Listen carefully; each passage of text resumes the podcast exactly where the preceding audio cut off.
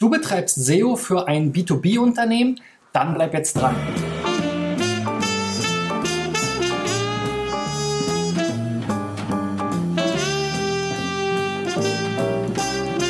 So, Freunde, das ist die 361. Folge von SEO Driven. Heute ist der 4. Dezember 2018 und anlässlich der Adventszeit gibt es auch bei SEO Driven einen Adventskalender. Gestern gab es schon die erste Verlosung und zwar habe ich ein All-Inclusive-Ticket für das Online-Marketing Rockstars Festival im Mai 2019 zur Verfügung gestellt bekommen. Und das hat jetzt einer von euch oder von den Kommentatoren gestern gewonnen. Leider hatte ich einen kleinen Denkfehler. Ich kann natürlich jetzt den Gewinner noch nicht wissen, weil ich das Video ja sozusagen gestern aufgezeichnet habe. Aber nichtsdestotrotz schreibe ich dir natürlich unten in die Kommentare rein. Also herzlichen Glückwunsch, wer auch immer gewonnen hat und viel Spaß bei den Online-Marketing-Rockstars im Festival und also auf der Messe und bei der Konferenz. So, heute haben wir einen weiteren Sponsor und ihr seht es vielleicht schon an meinem Shirt.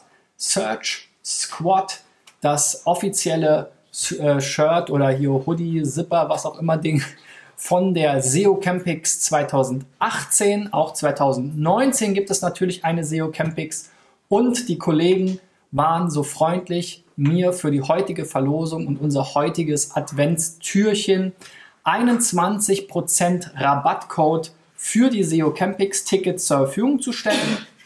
Wenn du dir also noch eines der begehrten Tickets kaufen willst, kannst du da fast 100 Euro sparen mit diesem Ticket.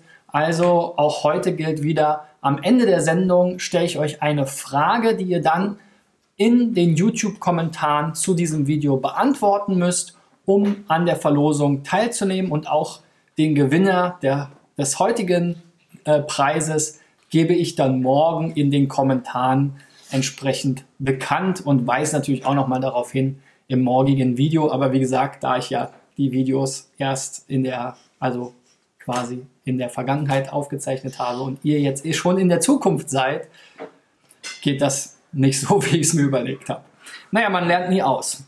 Heute ist das Thema SEO für B2B und ich habe mir aus dem Pool der viel, äh, vielzählig eingereichten Websites ähm, welche herausgesucht, die eben den B2B-Fokus, also Geschäftskunden als Zielgruppe haben. Da sind ein paar spannende Unternehmen. Ist ja ein großes Steckenpferd der deutschen Wirtschaft. Ähm, also insofern macht es Sinn. Viele andere SEO-Kollegen sprechen mittlerweile auch über B2B, haben das für sich entdeckt, weil das ja ein toller Bereich ist wo vieles vielleicht noch ein bisschen einfacher ist in der Optimierung, weil es nicht wie in B2C so super umkämpft ist und auf der anderen Seite natürlich die B2B-Unternehmen mit einem Lead im Optimalfall Hunderttausende oder vielleicht sogar Millionen ähm, Euro Aufträge generieren können. Also man schaut nicht oder man muss vielleicht nicht ganz so genau aufs Geld schauen. Viele B2B-Unternehmen geben auch noch viel Geld für klassisches Marketing in Fachmagazinen oder auf Messen aus, ähm, merken da vielleicht auch, dass das Online-Marketing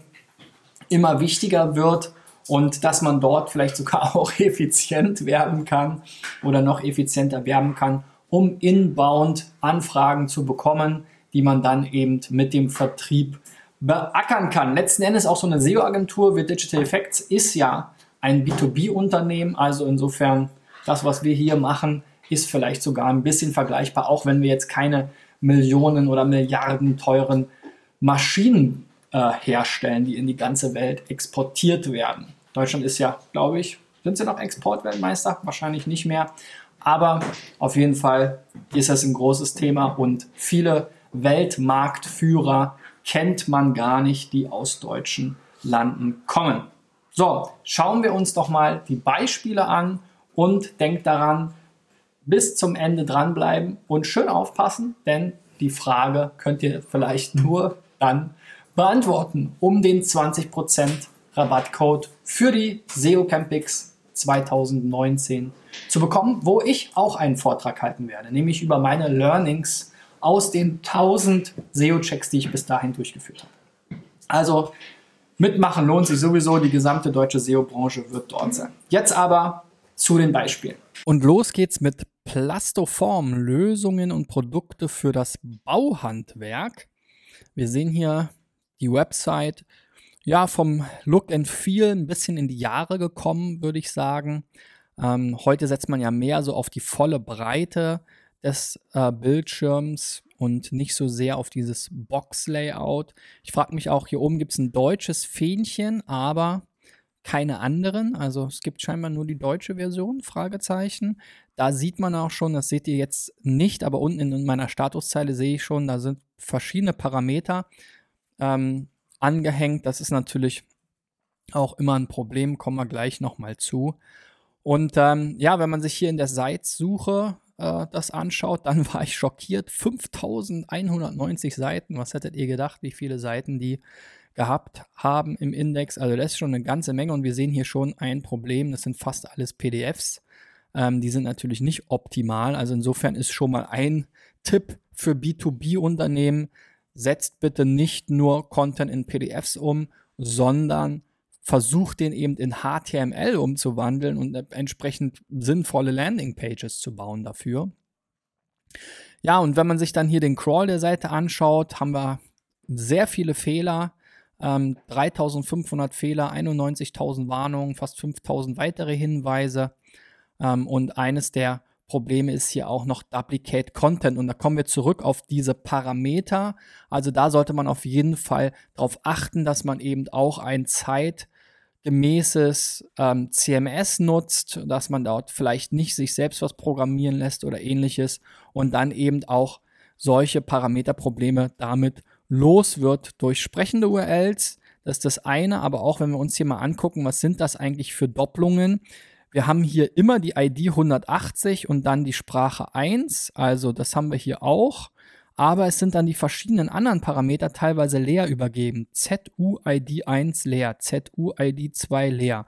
Aber Language und 180 das gleiche. Die sind jetzt aber in der anderen Reihenfolge. Also Parameter, wenn man sie denn unbedingt braucht, müssen natürlich auch sortiert werden. Das findet hier eben nicht statt. Dadurch gibt es verschiedenste Kombinationen der immer wieder gleichen Parameter, leer oder nicht, hin oder her. Und das ist natürlich ein Klassiker. Viele B2B-Unternehmen setzen jetzt noch nicht auf so moderne Content-Management-Systeme. Insofern ist das quasi dann auch der zentrale Tipp äh, an der Stelle, weil dann hat man solche technischen Probleme in der Regel nicht mehr. So, weiter geht's mit Access-Datentechnik. Auch hier ein IT oder das ist ein IT-Unternehmen, überschaubar von dem, was man jetzt hier so erwarten würde auf der Seite. So, hier oben gibt es einen Hinweis auf Shop. Ähm, das kann natürlich ein Hinweis darauf sein, dass es viele Unterseiten gibt und so ist es dann auch. 2841 Ergebnisse im Google Index. Das ist jetzt hier immer so die erste Schätzung, die wird dann manchmal noch ein bisschen niedriger, aber wir sehen hier schon eine ganze Menge Seiten erwarten uns. Also habe ich auch da gesagt, okay, lass uns die Seite mal crawlen, um zu gucken, was wir hier für Probleme entdecken. 102 Fehler, 300 Warnungen, 32 Hinweise, also auch da gibt es eine ganze Menge zu tun. Und ein großes Thema ist hier, dass viele Seiten nicht geladen werden konnten. Und da gibt es tatsächlich Performance-Probleme. Ähm, ja, ganz, äh, ganz blöd ist natürlich, wenn man die Robots.txt und die Sitemap XML nicht laden kann, hat man natürlich ein Problem. Das sind ja Informationen, die die Suchmaschinen auch verwerten sollen. AGB Impressum ist auch nicht so lustig. Das müssen natürlich die User auch laden können. Und ich habe das dann hier auch mal gemacht. Es hat tatsächlich sehr lange gedauert, bis die Seite überhaupt kam ähm, die erste Reaktion. Wir sehen jetzt hier zwar fünf Sekunden, das war aber erst jetzt danach, nachdem die Seite dann einmal geladen wurde.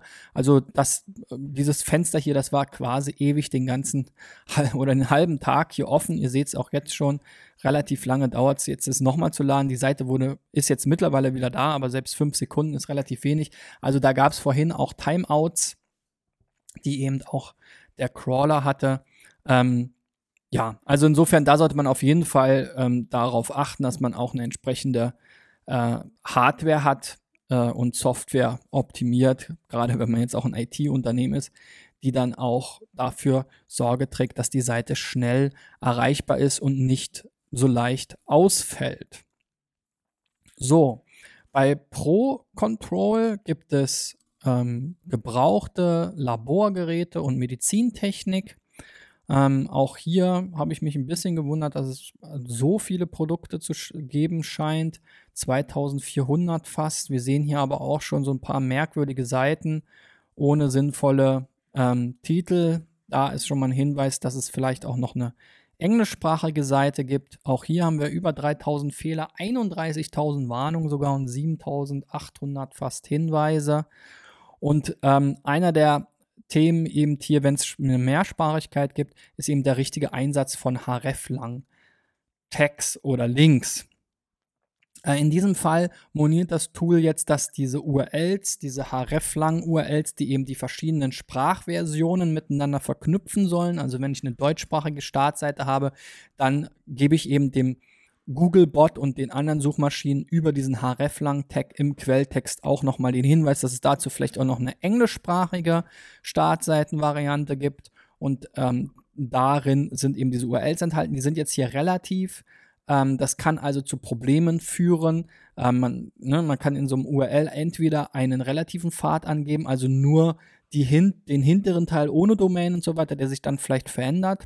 Das kann aber schnell zu Problemen führen, sobald es irgendwie Unterverzeichnisse gibt, mal ein Parameter dran gehängt wird oder irgendwas, dass es da dann eben Probleme gibt. Das ist auch das, der Grund, warum das Tool hier moniert. Man sollte also eher auf die absoluten Pfade, Pfade setzen, wo dann eben wirklich die konkrete, vollständige URL drin steht. Weil schon alleine, wenn ich jetzt eine URL ohne HTTPS zum Beispiel aufgerufen bekäme, würde das dann auch eine Doppelung mit sich bringen, falls es keine Weiterleitung gibt. Also das ist immer der sicherere Weg, dann wirklich genauso im Canonical eben wirklich den ähm, absoluten Pfad da zu nennen. So, dann kommen wir zu einem ganz faszinierenden Thema und zwar 3D-Drucker. Die kennt ihr vielleicht so aus dem Heimbereich, wo man dann diese äh, Plastikspulen reintut und dann so äh, kleine Figürchen oder so ausdrucken kann.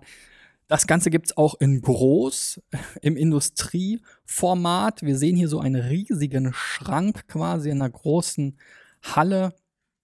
Es gibt hier verschiedenste, ähm, verschiedenste Größen. Hier dieses Big Wrap One. Es, damit kann man ähm, Objekte drucken, die einmal einmal ein Meter groß sind. Also das sieht jetzt gar nicht so groß hier aus in diesem kleinen Kästchen. Ich habe auch erst gedacht, okay, ist vielleicht so eine Heimvariante, wenn man es so sieht, aber ähm, sobald man dieses Bild hier sieht, wo ein Mann sich rein ähm, beugt, um ein riesiges, äh, ich glaube, es ist so ein Windrad fürs Dach ähm, rauszuholen oder reinzustellen oder wie auch immer, dann sieht man mal die Maßstäbe, also es ist riesig, selbst dieses kleine Gerät und dann gibt es halt noch viel größere. Also man stellt sich mal vor, was man damit alles drucken kann. Also ein total faszinierendes Thema. 3D-Druck ja sowieso. Ähm, und äh, jetzt dann noch in diesen Größenordnungen auch. Ein paar Sachen sind mir aufgefallen, die an der Seite verbesserungswürdig sind. Einmal wird hier ähm, im Footer immer nur die Sprache gezeigt, die man gerade aufgerufen hat. Das macht natürlich relativ wenig Sinn. Da will man ja nicht, äh, nicht zu wechseln. Ja, wenn ich schon auf Deutsch bin, dann möchte ich nicht äh, auch auf die deutsche Seite. Dann möchte ich natürlich alle Sprachen haben, die ich hier oben in diesem Menü eingeblendet bekomme. Englisch, Französisch, Spanisch und so weiter.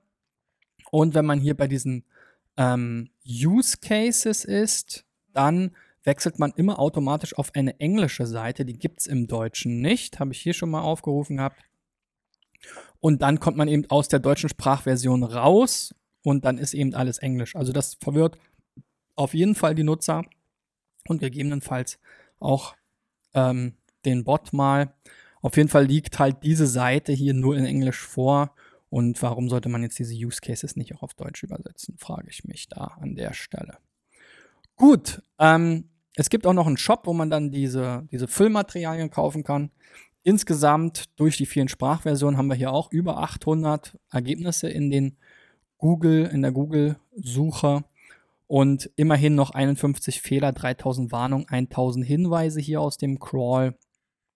Und hier haben wir eine ganze Reihe so an klassischen SEO-Themen, ähm, die vor allem auch in Richtung PageSpeed gehen. Also JavaScript und CSS-Dateien sind nicht minifiziert, werden nicht komprimiert übertragen.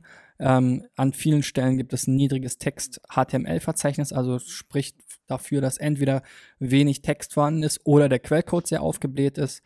109 Seiten, also auch sehr viele, haben keine Meta-Beschreibung. Ähm, einige Bilder haben keine Alternativtexte. Es gibt interne Links mit No-Follow-Attribut, was man auch so nicht mehr macht. Also da sind so viele klassische On-Page-Themen und das ist eben so der, der, der abschließende Tipp natürlich, dass man gerade da im B2B-Bereich, wo ja gerne dann auch, wie wir jetzt hier eben gesehen haben, mit aufwendigen Websites, auch gerade im Premium-Bereich, natürlich punkten will, dass man da dann eben auch aufpasst, dass man den Quellcode entsprechend optimiert und äh, jetzt nicht nur dem Webdesigner da freie Hand lässt ähm, und sich da austoben lässt, damit es möglichst gut aussieht, sondern eben dann das Ganze auch entsprechend technisch und SEO-technisch ähm, hinsichtlich der On-Page Best Practices optimiert.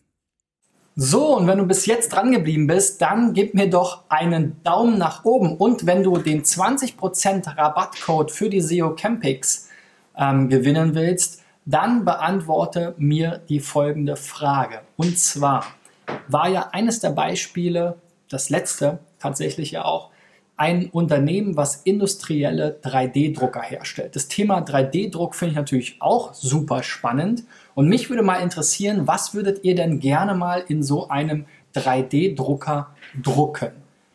Ihr habt ja vielleicht gesehen, die sind für gewisse Maße gemacht. Also ihr kennt vielleicht so aus dem Zuhausebereich die ähm, kleineren Drucker.